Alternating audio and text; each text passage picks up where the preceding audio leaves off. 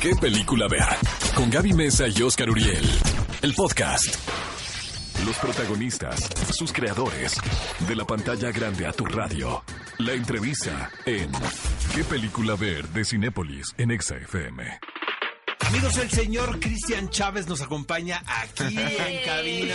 Ya tenemos ganas de platicar con Cristian, ¿verdad? Nos, nos habían prometido hace como un mes, Sí, sí, meses. sí. Va a venir Cristian, va a venir y no ven. Eh, sí, cuando, cuando Era estrenaron falso. tu película que fue la de En las En las buenas y buenas en las malas, Sí, sí, exactamente. sí, Que ahí te dirigió Gabo, ¿no? Ajá, Gabriel. Gabo, Ga- Gabriel sí que fue su primer este peli y también fue mi primer peli y fue una experiencia súper hermosa. Digo, la verdad trabajar con un equipo de gente sobre todo que conozco desde hace mucho tiempo. Entonces eh, realmente fue como como trabajar en familia, ¿no? Y, y la verdad es que para mí eh, el género de la comedia creo que es un género que, que se agradece sobre todo en, en- en momentos estresantes, ¿no? Como estamos viviendo en la vida en general, creo que el poder eh, darle una sonrisa a la gente que, y que se sienta identificado en algún momento, creo que es lo mejor que puedes hacer como, como actor, ¿no? Oye, pero a ti se te da la comedia, ¿no, Cristian? O sea, de repente parece que eres muy serio, pero no te creo nada.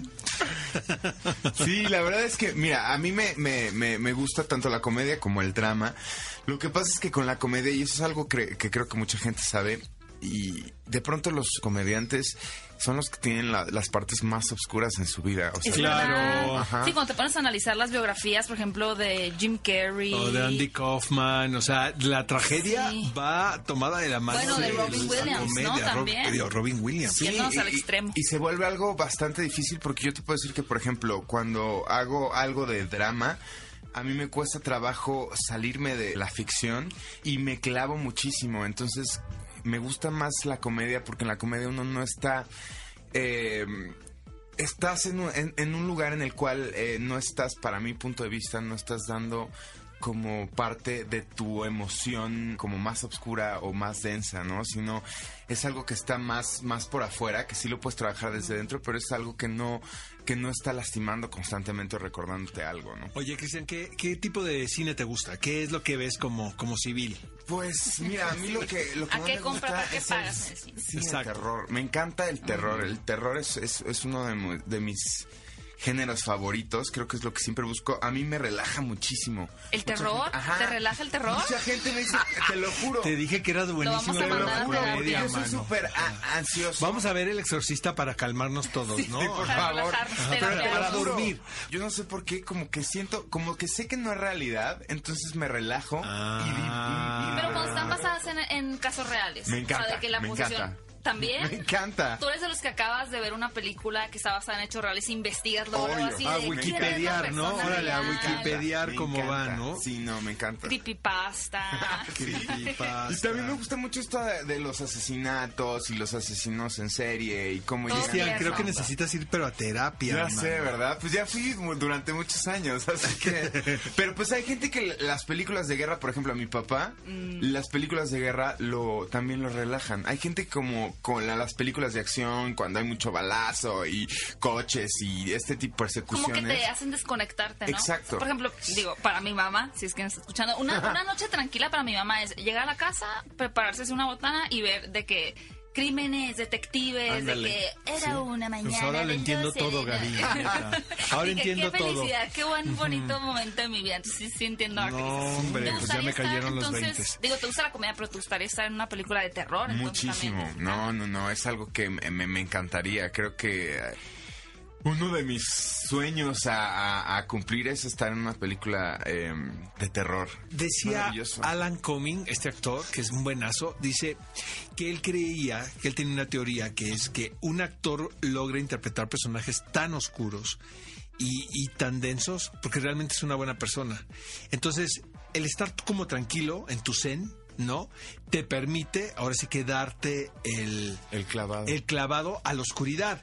En cambio, aquellos seres, ¿no? Que, que tienen como mucho miedo o que tienen miedo a revelarse a los demás porque saben cuál es su Yo naturaleza. me siento como ese segundo ser.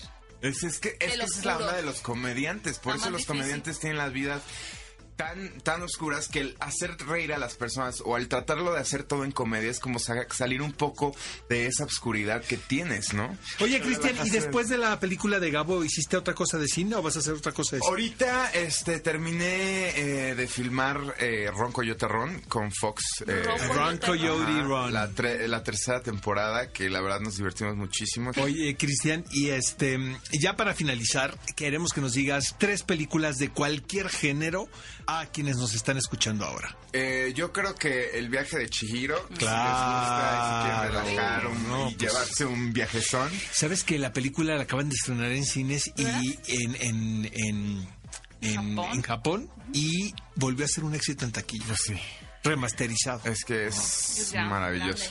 A ver, el viaje. Eh, el viaje de Chihiro, este, la naranja mecánica. Claro. Y bueno, si te quieres poner un poco más romántico, de verdad es que me van a decir, "Ah", pero eh, The Notebook, creo Ah, que The ¿Por Notebook. qué a todo el ¿cómo mundo le llama? gusta The Notebook? Es que te voy a decir que Ve la cara de nuestra productora. Me Te hizo el corazoncito de Peña Nieto desde acá, así. Te voy a el decir que- corazoncito que, mal que- que hecho. está Ajá. maravilloso de Notebook, porque además ya cuando conoces la historia y sabes que había problemas entre ellos, que él no quería que ella Ryan estuviera, Gosling. ajá, él Y no- Rachel ajá, McAdams. ajá, no Ajá. querían, o sea, tuvieron problemas durante la filmación.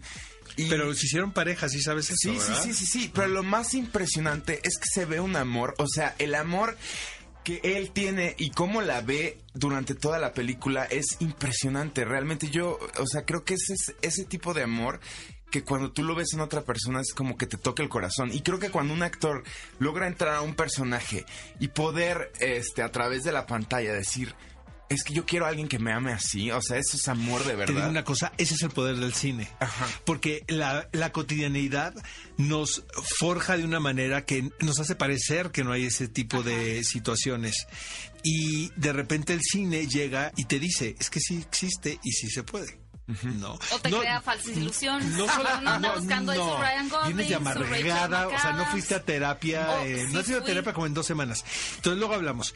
Pero te voy a decir, no solamente el amor, sino otros sentimientos también, ¿sabes? por eso yo creo que, que a la gente le encanta, bueno, o a mí me encanta el cine y por otro lado el- la actuación porque es, o sea, es impresionante ver cómo el ser humano en un segundo puede cambiar y hacer cosas inimaginables. Cristian Chávez, ¿qué película ver? Siempre será tu casa. Y este te celebramos aquí, querido amigo. Muchísimas gracias. Gracias. esto. Ve a Cinépolis y utiliza el hashtag qué película ver.